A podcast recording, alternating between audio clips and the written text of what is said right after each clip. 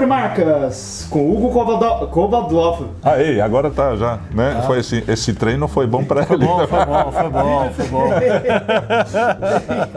Sejam bem-vindos a mais um Tudo que você sempre quis saber sobre marcas, mas tinha vergonha de perguntar. Eu sou o Guilherme Sebastiani. Eu sou o Hugo Kovadlov. E aquele que não sabe falar o nome do Hugo é o Akira, né? Que tá ali atrás das tá, câmeras. Tá aprendendo. Mas vamos lá.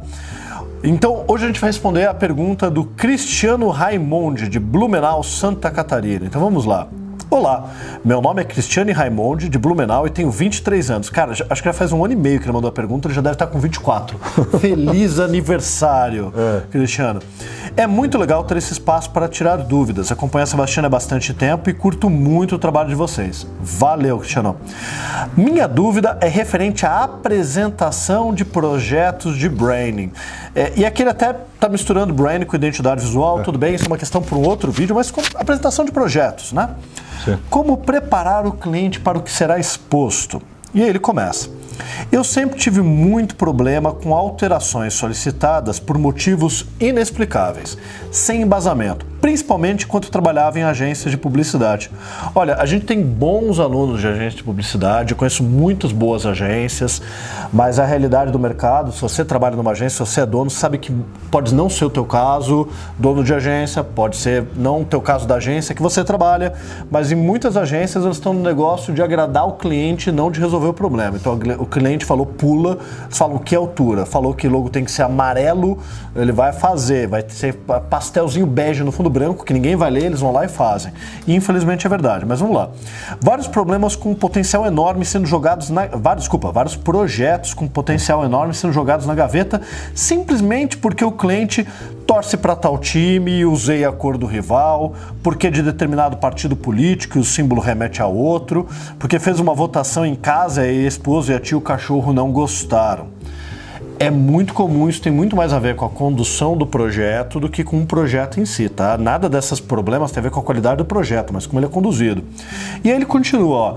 Recentemente comecei a trabalhar em home office e a sentir a necessidade de criar apresentações mais completas, mostrando com detalhe a cada etapa de criação do projeto, name, moodboards, design, aplicações, e percebi que os clientes passaram a aceitar e entender com muito mais facilidade os conceitos e estratégias que escolho para as marcas. Perfeito, Cristiano. Na sua pergunta você tá já respondeu. Já Essa foi a pergunta do Cristiano, obrigado. Não, não, vamos continuar, mas você já está respondendo a tua questão aqui. Exatamente. Mas é que daí vem a pergunta, na verdade, de verdade dele, que é: gostaria de saber como funciona esse processo para vocês. É legal porque daí o Hugo vai poder falar do processo Sim. dele ou da experiência Sim. dele no GAD, em outros escritórios, e eu falo daí da Sebastiane. Muitas vezes fico na dúvida se devo ou não mostrar na primeira apresentação questões mais técnicas, como grids de construção, alinhamento, espaçamento, ajuste de kerning, etc. Fico com a sensação de que isso não é percebido pelo cliente. E aí já vou começar a te dizer que não tem uma única forma de fazer, tá? Diferentes profissionais vão fazer diferentes formas. Então, esquece isso de achar, a gente vai compartilhar a nossa, Sim. mas esquece isso de acreditar que tem um jeito certo. E em muitos casos, o cliente já tem algo completamente idealizado, mas estudando o projeto a fundo, identificando todas as variáveis do contexto que a marca está inserida, acaba escolhendo outra direção. Qual é a melhor maneira de abordar o cliente e prepará-lo para uma proposta é, totalmente diferente do que ele espera? Espera. Me desculpe pelo textão grande, imagina, é importante. Agradeço desde já, abraço. E aí, Hugo? Como é que você faz, ou como é que de repente você teve mudanças no processo em diferentes lugares que você trabalhou? Como é que é o teu processo nessa parte de estruturar e montar? Não de fazer o projeto, mas de estruturar, Não, montar claro, e apresentar. Eu entendo. Eu acho que assim, é, o que tem que ser feito eu acho que no caso, se ele está falando em branding, né, em fazer um projetos de branding, o branding tem uma metodologia e tem diversas etapas. Então a, a gente precisa seguir essas etapas, né, para poder fazer um trabalho consistente.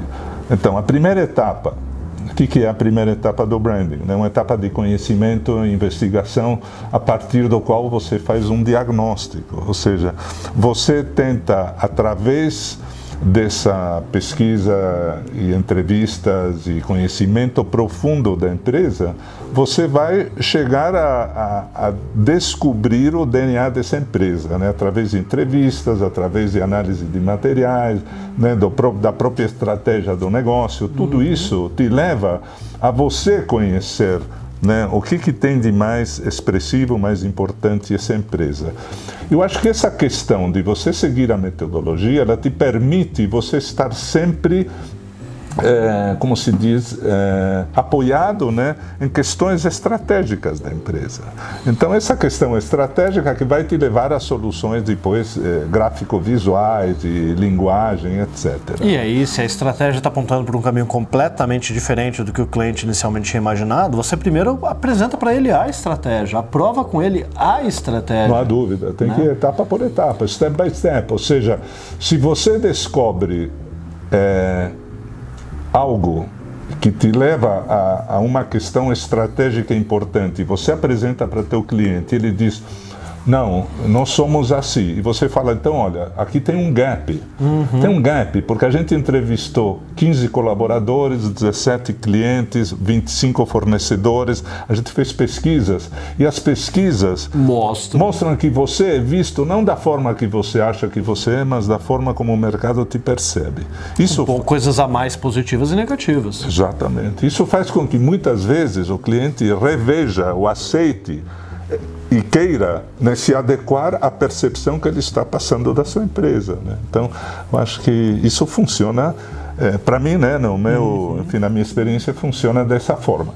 Mas existem esses é, contratempos no meio do processo. Eu me lembrei de um caso muito incrível, de uma experiência que eu tive. É, isso foi na década, no final da década de 90 quando a Landor veio para o Brasil uhum. e fez o projeto da Varig, que Eu esse lembro. projeto não foi desenvolvido aqui, foi desenvolvido lá em São Francisco.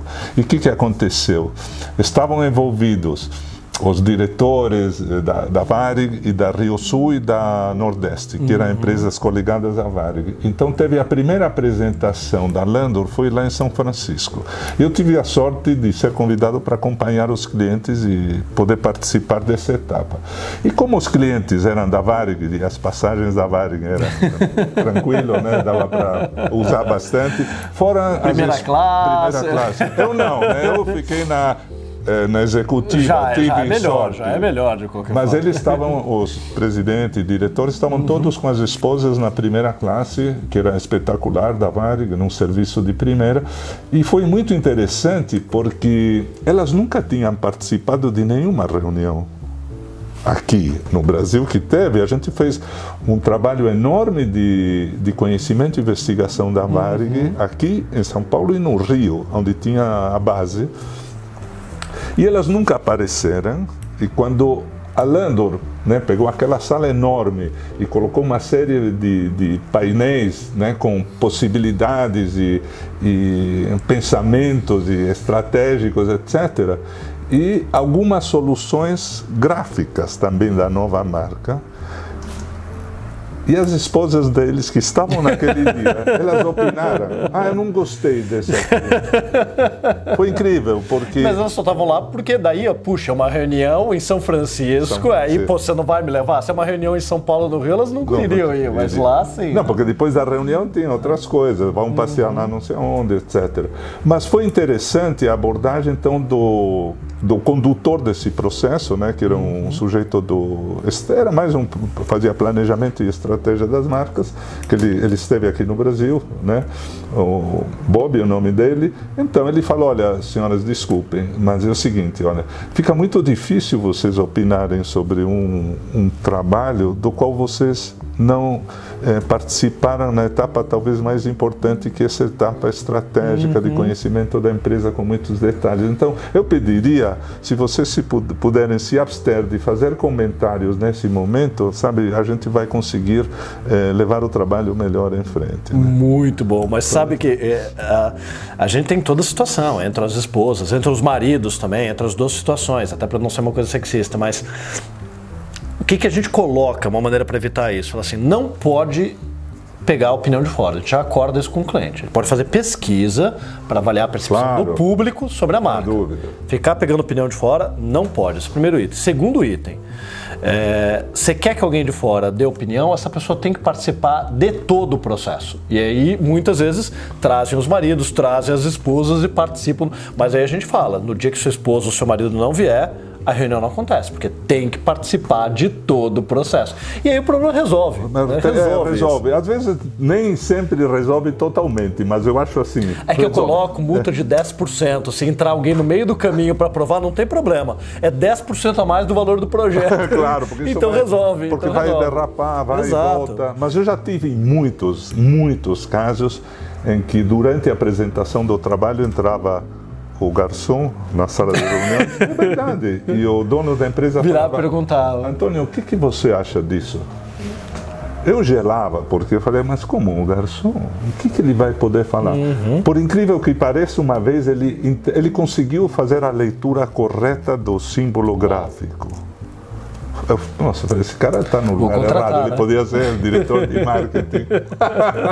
mas é, as perguntas assim para pessoas da família, etc., acontecem com uma certa frequência ainda, né? É, o que daí o que a gente faz justamente é fazer a pessoa trazer esse familiar e explicar o processo. E aí Claro. o que eu geralmente também coloco, e é uma verdade, falar assim, olha, qual que é o risco de você trazer alguém no meio do caminho? Não é só você ter uma reprovação. Você pode ter um falso positivo, você pode ter uma pessoa que vai lá, nossa, amei, adorei, e aí você vai testar a marca no mercado e não funciona. Então falando, vamos testar com o público sempre, validar, fazer pesquisa de percepção, essa é uma forma. Agora, voltando para a metodologia, Sim. deixa eu tirar aqui algumas questões que ele colocou. Sim. Grid, malha construtiva, alinhamentos, passejamento, isso a gente mostra para o cliente depois de aprovado. E, e eu vou te, até ser bem sincero. É, no passado, quando a gente criava, eu criava e já tinha e, já apresentava a marca aperfeiçoadíssima para o cliente. Hoje não, o cliente aprovou, a gente testou, validou, a percepção está correta. Aí- Aí a gente vai fazer um refinamento daquela marca, vai chamar, vai fazer a malha construtiva, vai chamar um designer especializado em tipografia para fazer o ajuste ótico. Então, e a gente até apresenta essa parte depois. Olha, tá aqui o aperfeiçoamento da marca. O cliente fala, pô, a da esquerda e da direita tá igual, mas a da direita tá melhor, é porque justamente é o depois. Então, o que eu te diria como estratégia é fragmentar o processo, né? Então, faz o diagnóstico, apresenta o diagnóstico. Faz a estratégia, apresenta a estratégia. é, etapa É, definir um caminho criativo, e aí o Akira tem uma ferramenta ótima que é o painel semântico, ele tem o workshop como criar sem desenhar, fazendo já jabá do workshop dele.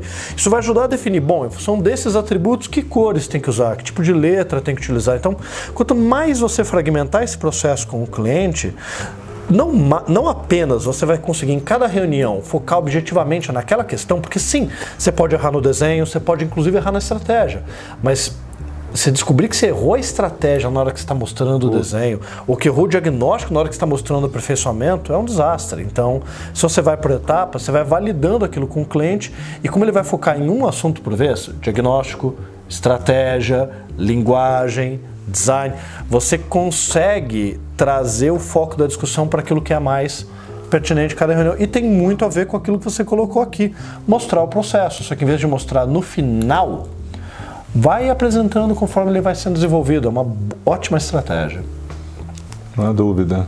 É, eu sempre lembro de casos assim, né? Por exemplo, quando você leva. é, tem que ser é, step by step, ou seja, você precisa mostrar para teu cliente, primeiro, antes de mostrar o desenho, mostrar o que, que você é, é, teve como percepção da empresa dele, se você está correto, se as pesquisas que você fez né, mostraram, alinhadas. é, estão alinhadas, enfim, essas questões que são importantes para você ter um aliado, sabe, depois no, no resto do processo.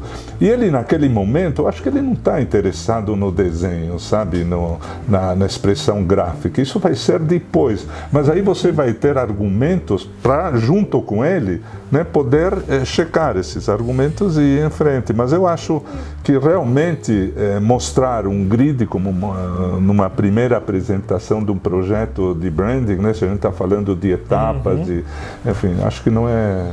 Não, Seria como num projeto arquitetônico mostrar o projeto de estrutura antes o tecido de... do sofá. É, o tecido do sofá antes de resolver realmente As questões mais, as é, questões até do programa de do necessidade. programa. É, Exato. isso em arquitetura é fundamental, né? Você fez cinco quartos, mas eles são duas pessoas. Será que está correto isso? Não. Então acho que acho que isso é importante. E aí eu acho que cai um pouco naquilo que a gente estava comentando antes estar falando aqui Veja com, o vídeo com, anterior. com Cristiano, é, do vídeo anterior, a questão da nossa formação. Para nós, né, designers, gráficos, por exemplo, se você é um designer gráfico, o mais importante no final vai ser o design gráfico. Isso que realmente é o que você Vai valorizar. Vai valorizar. Mas para o cliente tem outros aspectos da empresa, né, que são tão importantes quanto o design eh, gráfico da, ou design da marca gráfica. E cada, cada etapa né, tem seu momento certo para você né, discutir e se alinhar com, com o cliente, né, porque senão é, fica difícil, né? Você vai levar questões que não são relevantes para ele, né? Naquele momento. Né? Exatamente. Naquele momento. Muito bem. Muito bom, ótima pergunta, Cristiano. Espero que você já tenha resolvido, já que já passou mais um ano. De novo, feliz aniversário pelos seus 24 anos, talvez 25. E esse foi mais um Tudo que você sempre quis saber sobre marcas, mas tinha vergonha de perguntar. E para quem tiver interessado, a gente está aí no ar com o curso online do Hugo para vocês fazerem, para começar a entender um pouco mais essa conexão entre a parte gráfica, a estratégia de um profissional que viveu todas as fases de transformação aí do design, a implementação do design no Brasil, dos primeiros projetos gráficos zumbianos com Volner, até a implantação do branding na época já da GAD, do, do GAD, e eu acho que vai ser uma troca de experiência riquíssima para quem quiser entender da onde a gente veio, onde é que a gente está e para onde a gente vai com isso tudo. Perfeito, pessoal? Valeu! Tchau, Cristiano. Valeu. Um abraço.